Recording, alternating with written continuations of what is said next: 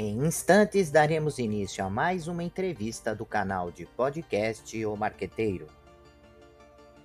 Você pode acompanhar também esta entrevista pelas principais plataformas de podcast. Seja bem-vindo, seja bem-vinda.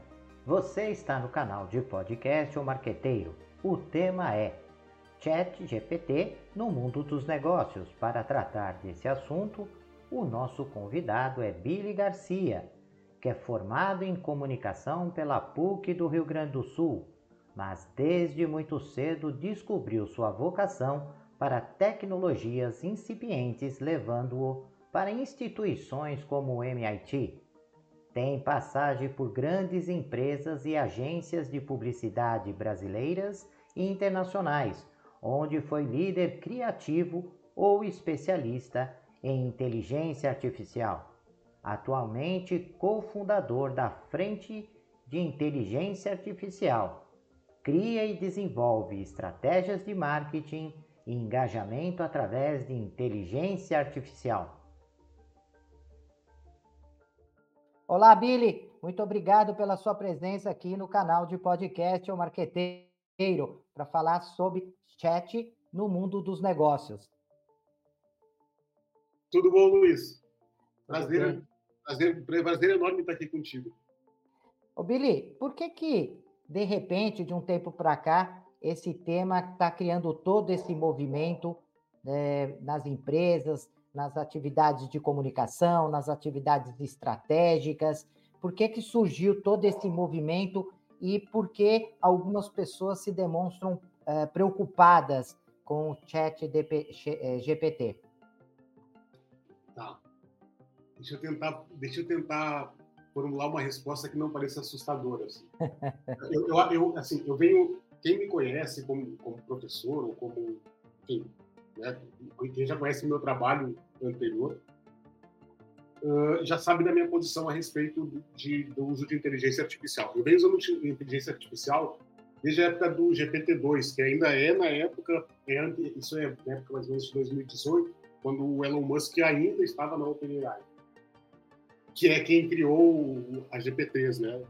Esse modelo Transformer aí que nem foi lançado completo, porque eu me lembro que na época que, que foi, que foi comentado o lançamento da GPT-3, foi falado também que não lançariam ela inteira para o mercado, para ela ser utilizada, porque corria o risco de a gente deixar de entender como a verdade funciona eu venho falando muito a respeito, de novo, né, quem conhece meu trabalho anterior, sabe o quanto eu venho batendo na mesma tecla a respeito de, de cultura. É, a gente fala muito de tecnologia, mas muito pouco de como a cultura é que imprime a rapidez, a velocidade com que a gente desenvolve coisas. É sempre uma questão cultural. A minha teoria é que nos próximos cinco anos a gente vai olhar para trás e não vai reconhecer o que a gente vive hoje. Tá? O que acontece? A gente, se a gente for pensar, é assustador que há, há, seis meses atrás não se falasse sobre inteligência artificial com a naturalidade que se fala hoje. Em qualquer boteco que você passar, as pessoas vão estar falando sobre inteligência artificial. Eu não, eu, eu, eu, eu não sei se a gente não deveria estar assustado com, por exemplo, a lei de Moore, que é que, né, que, que, que que falava a respeito de, de, de, tecnologia, como a tecnologia dobrava a sua capacidade a cada dois anos, e hoje a gente está vendo isso a cada seis meses. Então, assim, eu, eu não sei se a, a gente, como ser humano, está preparado para lidar com os desafios de inteligência artificial que vem por aí. A gente está entrando na era de ouro da inteligência artificial. Né? Ela virou um assunto, uma, um assunto natural de qualquer, né? A gente estava falando de roda de bar, de amigos, é inevitável que a gente vá utilizar isso para melhorar o nosso, a nossa performance de trabalho, de saúde, de tudo. E eu acho que a gente não está preparado para entender o quão profundo, o quão profundas as mudanças e, e, e, e, talvez até os problemas que a gente vai ter com a inteligência artificial nos próximos anos. Usar ela para negócio, ok, faz todo sentido porque aumenta a nossa performance, mas Pega o episódio do Google agora que vai lançar o Bard como uma resposta ao chat GPT. a gente está falando de comercial, né? A gente está falando de uma coisa, ah, então eu vou lançar mais uma inteligência artificial e vai mudar o mundo. Cara, será que a gente está fazendo isso da maneira correta? Né? numa perspectiva mais macro. Quando a gente fala de negócio, a gente está falando de uma ferramenta. Mas o quão a gente está olhando para o micro e esquecendo do macro e que talvez não esteja preparado para lidar com uma tecnologia que a gente criou. É, e esse movimento ele começa a ficar mais popular porque a, a emissora, né, que é uma emissora é, que tem uma credibilidade, traz uma reportagem, né, a Rede Globo, falando dos cantores, de, de compositores, e que você pode pedir uma letra de uma música, uma música, e a é música fica pronta, né? E aí começa a se discutir isso na, na área educacional, a possibilidade que o aluno tem de falar, olha, eu quero fazer um trabalho para o professor Zenoni e a característica do professor é essa, ele cobra isso, ele trata desse assunto e a tese ou a dissertação ou o trabalho ele fica pronto. A gente começa a olhar os departamentos de marketing pensando em formular rótulos é, de produtos, embalagens de produto, catálogos, folhetos, né? Enfim, uh, o, me parece, eu não sei a sua opinião, Billy, mas parece que não tem limite essa possibilidade de utilização. E não tem, e vai ficar cada vez mais. E, e esse é um dos desafios da educação. Nós dois somos professores. Esse é um dos grandes desafios. Eu não sei se hoje a gente já não vive esse desafio com alguma inocência, dizer assim que o, a, o aluno já não busca isso pronto na internet e busca. E ok, porque antes buscava no livro. Eu não acho é que a educação está preparada para isso. Eu acho que a maneira com que a gente educa não está preparada para lidar com esse tipo de desafio. A gente já vem fazendo né, o copy-paste, a gente já se baseia em outras coisas para aprender. Eu acho que a educação vai ter que se adaptar a isso. É uma questão bem, bem crítica. Bem crítica. Simples e crítica ao mesmo tempo, né? Porque a gente não sabe como lidar, mas o desafio já está posto. E trazendo é, um pouco mais para essa realidade dos negócios, eu citei algumas possibilidades. que mais você vislumbra de potencialidade em relação a essa ferramenta agora? né? Quando as pessoas ainda estão. Prazo. Oi? A curtíssimo prazo, tá? Isso. O que eu tenho visto assim, a gente ainda usa de uma maneira muito inocente a inteligência artificial porque ela se, ela está posta para um uso muito fácil, né? Quando a gente começa a falar de inteligência artificial orientada por prompt, né, que é essas inteligências artificiais que a gente fala o que quer, a gente a gente está arranhando uma superfície muito muito pequenininha dela. Né? Vamos pegar o chat GPT específico, né? que é o que está, como você mesmo disse, está na capa do G1. Também quando está na capa do G1, quando está na televisão, ela já alcançou um nível de popularidade que ela já é, é, é o lance do gênio, né? Assim, a gente já esfregou o gênio e ele saiu da lâmpada. Ele não vai voltar. Ponto.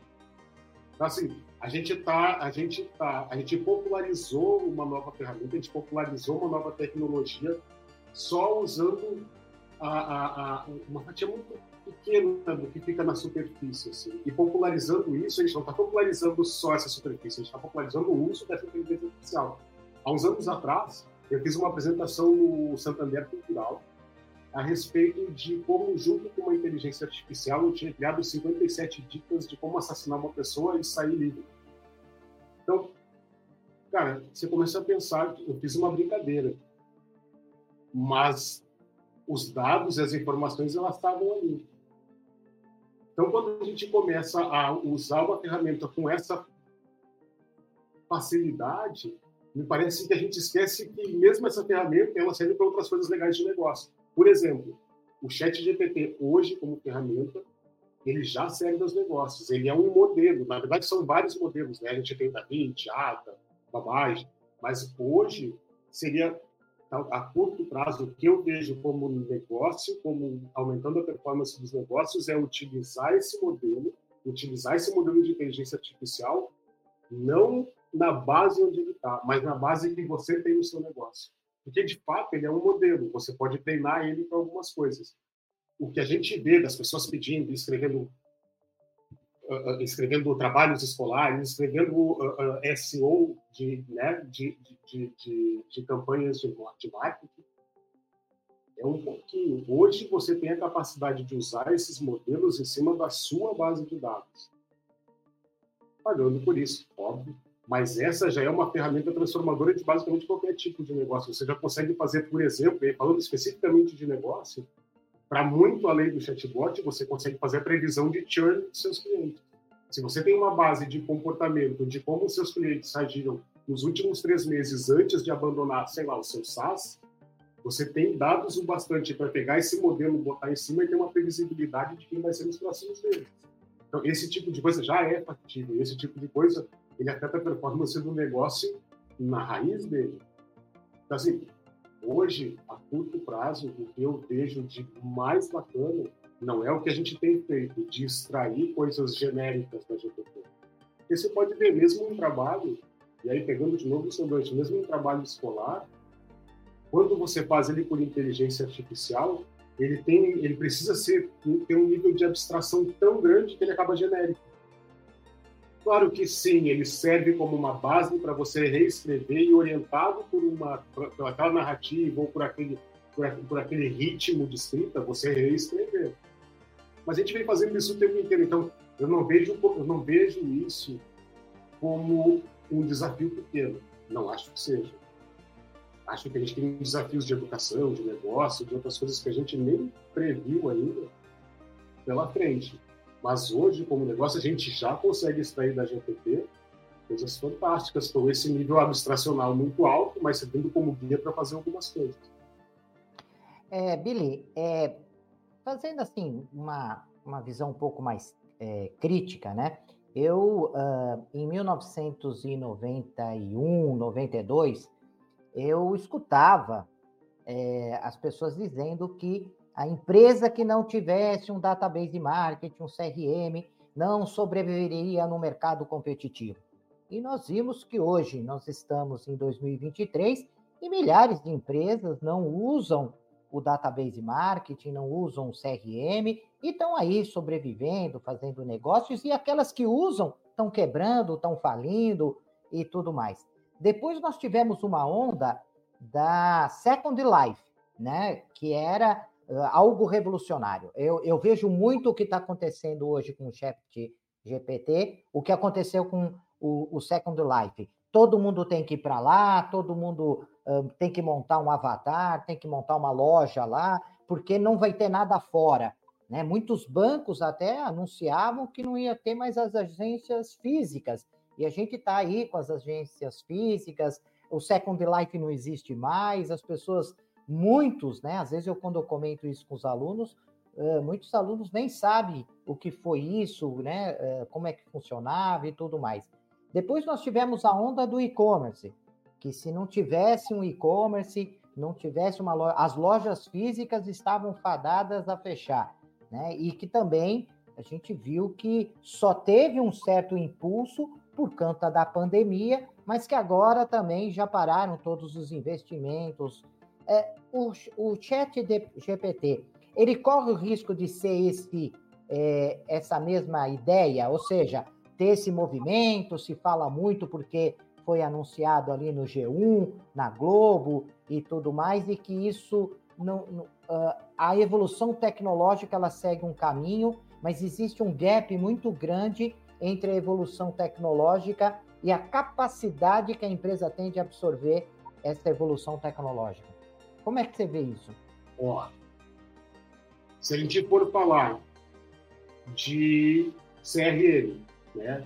Algumas empresas, de fato, talvez não tenham, não, talvez não tenha sido a ferramenta que salvou uma empresa, fato.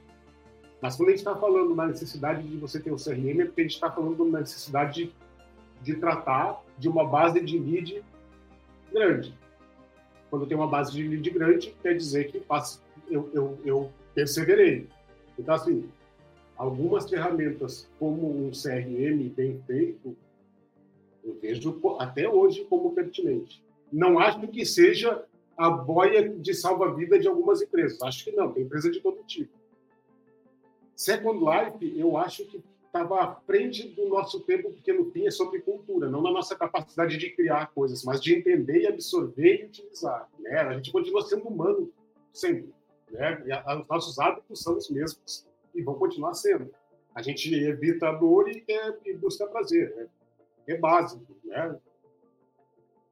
O, quando a gente fala de e-commerce, a gente não pode esquecer que a gente hoje talvez trafegue mais grana no, em compras digitais do que em, em, também não é uma, uma verdade absoluta, depende muito né, do tipo de, de, de, negócio que você tem, do tipo de indústria que você está inserido.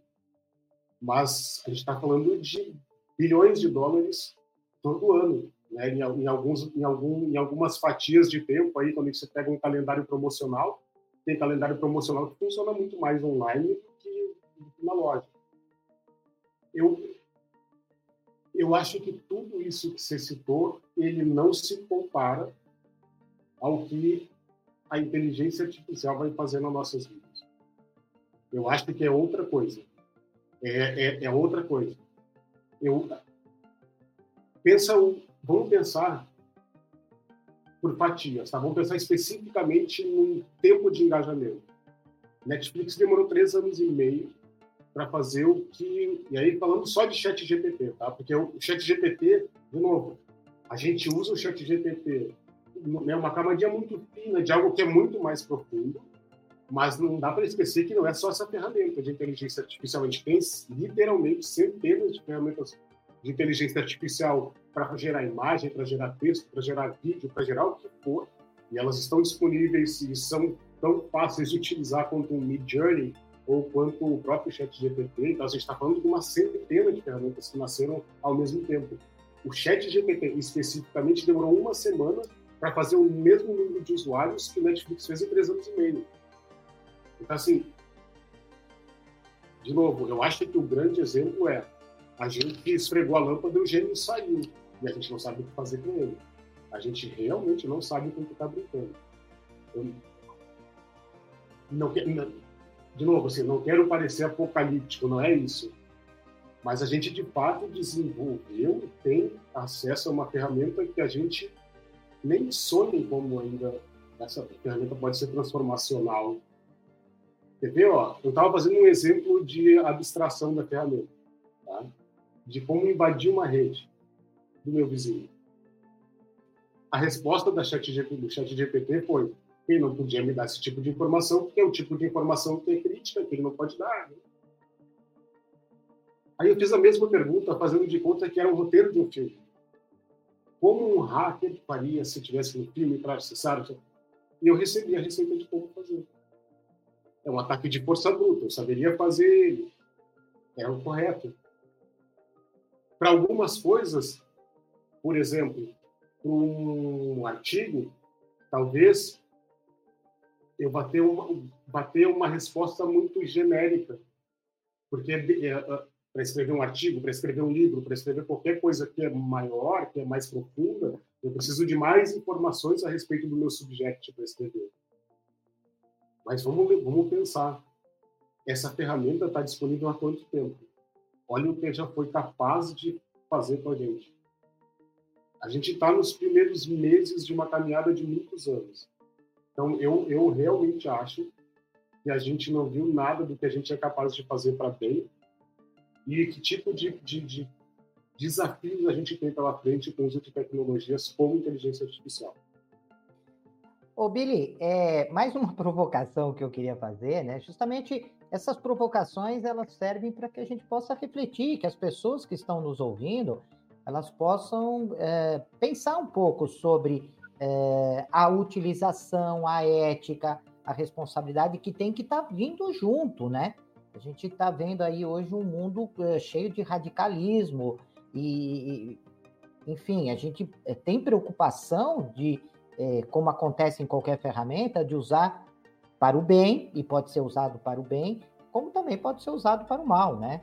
Então a gente tem essa preocupação e eu vejo muito na sua fala um pouco dessa preocupação.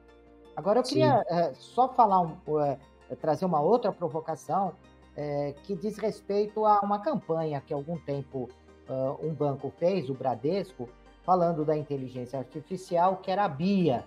E amplamente, olha, você tem uma dúvida, fala com a Bia. E até o comercial, a propaganda, estimulava as pessoas a né, é, fazerem perguntas para a Bia no sentido de aprender como que as pessoas agiam, o comportamento delas e tudo mais. E que, aparentemente, é, é, o Bradesco teve uma série de problemas em relação a isso, porque as pessoas faziam perguntas, brincadeiras, né? E, e eles tiveram até que é, parar de estimular esse tipo de utilização. É, qual é o fator crítico de sucesso dessa inteligência artificial? Qual o risco é, que se tem associado do ponto de vista de uh, aplicação na análise né, de negócios, na, no desenvolvimento de. Corre-se o risco, por exemplo, de montar campanhas completamente é, é, furadas por conta de utilizar de uma maneira errada ou porque alimentaram a inteligência artificial de uma forma errada, com informações erradas. Hoje nós estamos vivenciando o fake news, né? Então, se a inteligência artificial eh, se baseia nesse conglomerado né, de, de notícias falsas, ela pode estar criando coisas falsas ou não. Tá, então tem, tem dois pontos aqui bem específicos que eu queria comentar, tá, Luiz? O primeiro é o seguinte: quando a gente fala de bem e mal, e aí dentro de um, de um argumento meu, assim, que eu, eu, não quero que pareça apocalíptico, não esse é o fim do mundo, a, a, a, o Exterminador do Futuro, a Skynet, não é isso, tá? Não é isso. Só acho que a gente tem uma ferramenta que ela tem um poder muito grande e que a gente talvez não esteja preparado para, como ferramenta, utilizar. Quando a gente fala de bem e mal, utilizar para o mal, isso não existe. Né? Ninguém pega, assim, via de regra, ninguém pega uma, uma tecnologia dessas assim, agora vou fazer o mal e matar pessoas. Quando a gente fala de bem e mal, eu acho que a gente tem que. Eu queria só abrir essa caixa de bem e mal só para dizer o que, que tem dentro. Né? Assim, não se, quando a gente fala especificamente para fazer o bem, é, é ok. Mas quando a gente fala assim, fazer o mal, eu abrir essa caixa. O que tem dentro dessa caixa se chama viés. Quando a gente está falando de tecnologias que elas, de alguma maneira, predizem coisas, e, e, essa tecnologia de inteligência artificial, eu trabalho com inteligência artificial faz uns seis anos no estudo. Quando a gente fala de inteligência artificial, a gente tem que entender que a inteligência artificial é criada por um ser humano. Melhor que isso, vamos fazer um teste, tá, Luiz? Quer ver? Ó, eu vou lhe dizer uma pessoa e você vai me descrever ela. Um cientista, como ele parece? Uma pessoa focada, uma pessoa. Fisicamente. Fisicamente, é, estatura mediana, é, não tem um porte físico. É, não, não se preocupa muito com as questões físicas, é, fala pouco. Enfim. A aparência dele. É, aparência, uma pessoa é, na faixa de 30, 40 anos, um pouco mais, é, cabelos curtos, é isso? Tá. Então, a gente tem uma visão das coisas. É isso que eu quero dizer. Porque 90% das pessoas que eu perguntar isso vão dizer a mesma coisa que você um homem um pouco mais velho, talvez com o cabelo um pouco branco, o cabelo é curto, ele usa óculos, ele usa um jaleco, ele é homem, ele é branco. Por quê? Porque a gente foi educado pelo viés de outras pessoas que também achavam isso e que botaram em todos os filmes que a gente assistiu na nossa vida esse indivíduo branco, homem de idade de 40 anos, com cabelo um pouco branco, para ser um cientista. E não é só para isso, é para todo o resto a, o nosso, a nossa cognição ela funciona por, a, por aproximação das coisas que a gente já conhece. Então a gente passa a ter coisas como verdade. Existiram problemas muito sérios já com hospitais que usavam inteligência artificial para fazer a, a, qualificação dos seus leads para quem precisava de um tratamento específico e para quem não precisava de um tratamento específico. Quem fez esse sistema, ele era a, a visão dessa pessoa, não era do bem ou do mal, era uma visão de negócio. Então, ela priorizava o atendimento de pessoas que tinham sistema de saúde pago. Então, eles podiam ir para o hospital, estava pago. Descobriu-se dois anos depois que esse sistema se tornou racista. Por quê? Porque as pessoas negras daquela região não tinham acesso a um plano de saúde pago. Então, o sistema priorizava pessoas brancas. Não teve um engenheiro de software dizendo, não, eu não gosto de pessoas negras, então eu vou, eu vou ferrar elas aqui no sistema. Não existe isso. Existia um viés. Então, como, eu, como a inteligência artificial ela é feita, criada e depois toda a curadoria quase sempre é feita de maneira supervisionada, que a gente chama, ou seja, tem uma curadoria humana, ela depende do viés que essa pessoa tem do mundo. Então, se, quando a gente fala de bem e para o mal, a gente está falando especificamente de viés, de coisas que a gente assume como uma verdade sem entender o, o que é a verdade, o quão, o quão macroscópica é a verdade. Então, a gente pensa num problema com um viés e esse viés se reflete nisso. Em qualquer sistema, inteligência artificial não é diferente. Quando a gente fala de novo, né, de supervisionar uma, uma inteligência artificial, a gente está falando de uma série de coisas, como, por exemplo, o NLP. A inteligência artificial, em alguns casos, até aprende sozinha. Mas você treina o modelo para aprender em cima de um caso de uso seu. Como eu falei agora, quando a gente pega chat, o chat GPT, a gente pode ficar fazendo perguntas, fazer trabalho, mas o potencial da ferramenta enquanto ferramenta é o modelo em si, ou os modelos, ah, da Babage, o, o Da Vinci, que é o mais potente, é pegar esse modelo e botar em cima da minha base de dados, das informações que eu tenho, das, dos leads que eu tenho, dos, dos dados que eu tenho, e usar essa ferramenta de inteligência artificial para fazer as perguntas que cabem ao meu negócio. Então, assim, inevitavelmente, a gente vai ter uma curadoria humana o meu ponto é que, de uma hora para outra, a gente recebeu uma ferramenta que ela beira o mágico, entre parênteses, para a gente. A gente ainda se comporta como uns macacos, inocentes do, do, do potencial disso. Mas tem coisas que nem a gente que trabalha com inteligência artificial, eu trabalho com inteligência artificial há mais de meia década, coisas que eu ainda não sei explicar como aconteceu. Ela é uma ferramenta fantástica. Hum. É o lance do Homem-Aranha, né? Grandes poderes vêm com grandes responsabilidades. Sim. A gente precisa estudar a capacidade dessa ferramenta, ainda tentar entender o quão transformacional ela vai ser para os próximos anos, como ela vai impactar na educação, na saúde, em todas as outras coisas que a gente ainda vai ou intenciona interagir. Porque, de novo, uma vez que o, o, o gênio saiu da lâmpada, ele não volta. O mundo não vai ficar menos tecnológico. O mundo não vai ficar menos digital. A gente não. Essas coisas não vão voltar. Essas coisas a gente vai ter que se adaptar.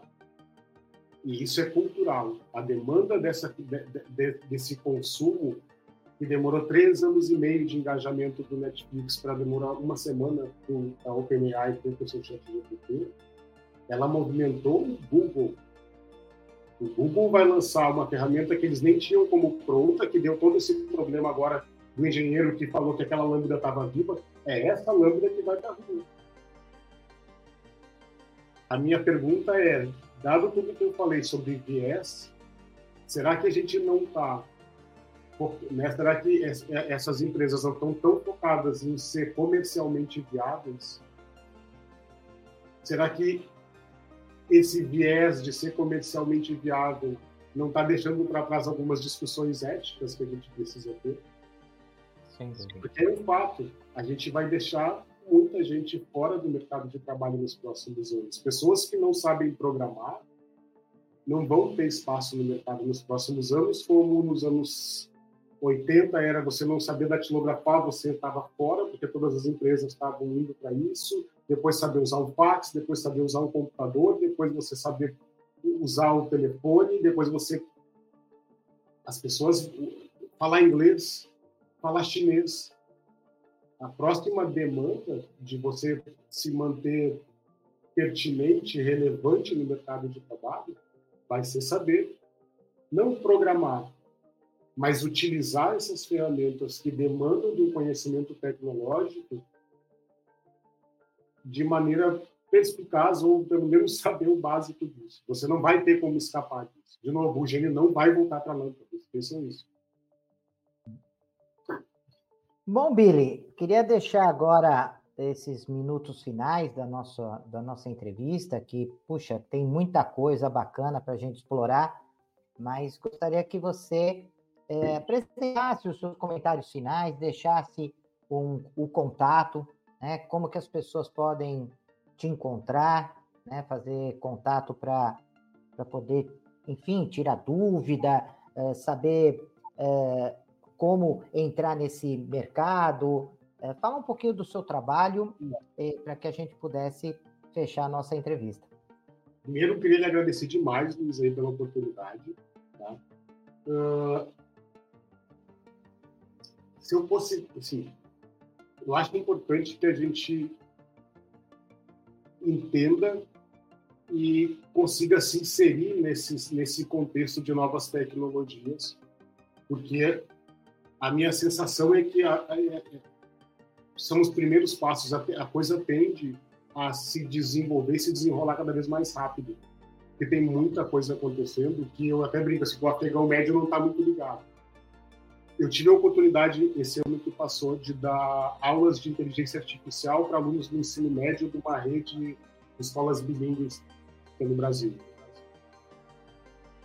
É impressionante como a galerinha do ensino médio de 16, 17 anos 14 anos, 15 anos, eles já não questionam algumas coisas que a gente questiona como ética, viés.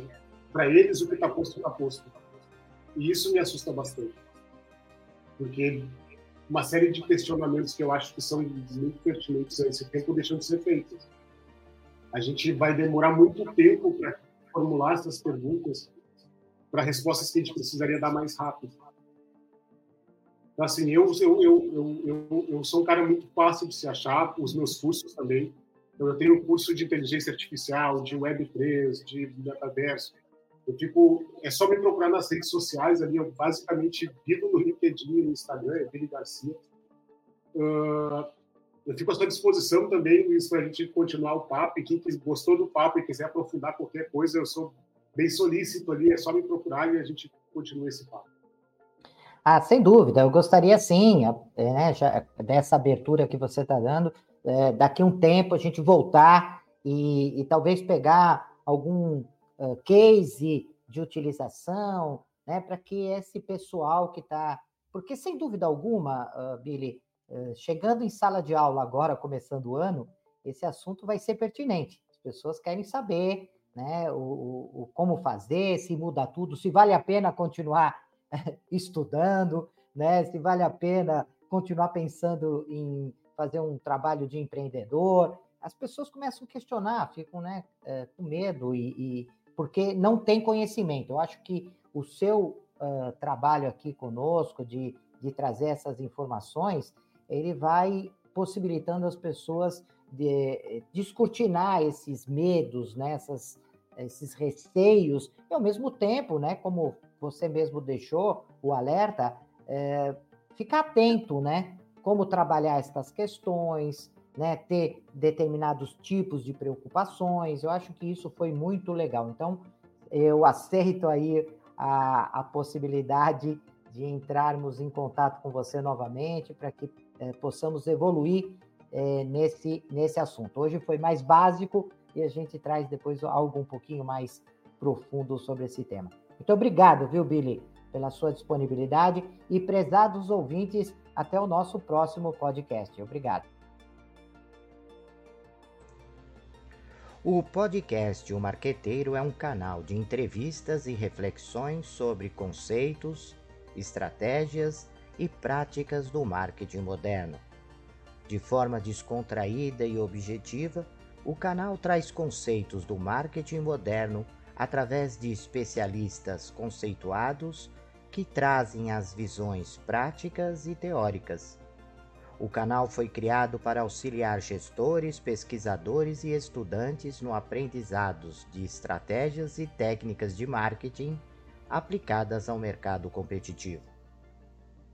Deixe seus comentários, sugestões e opiniões e aproveite e se inscreva no canal.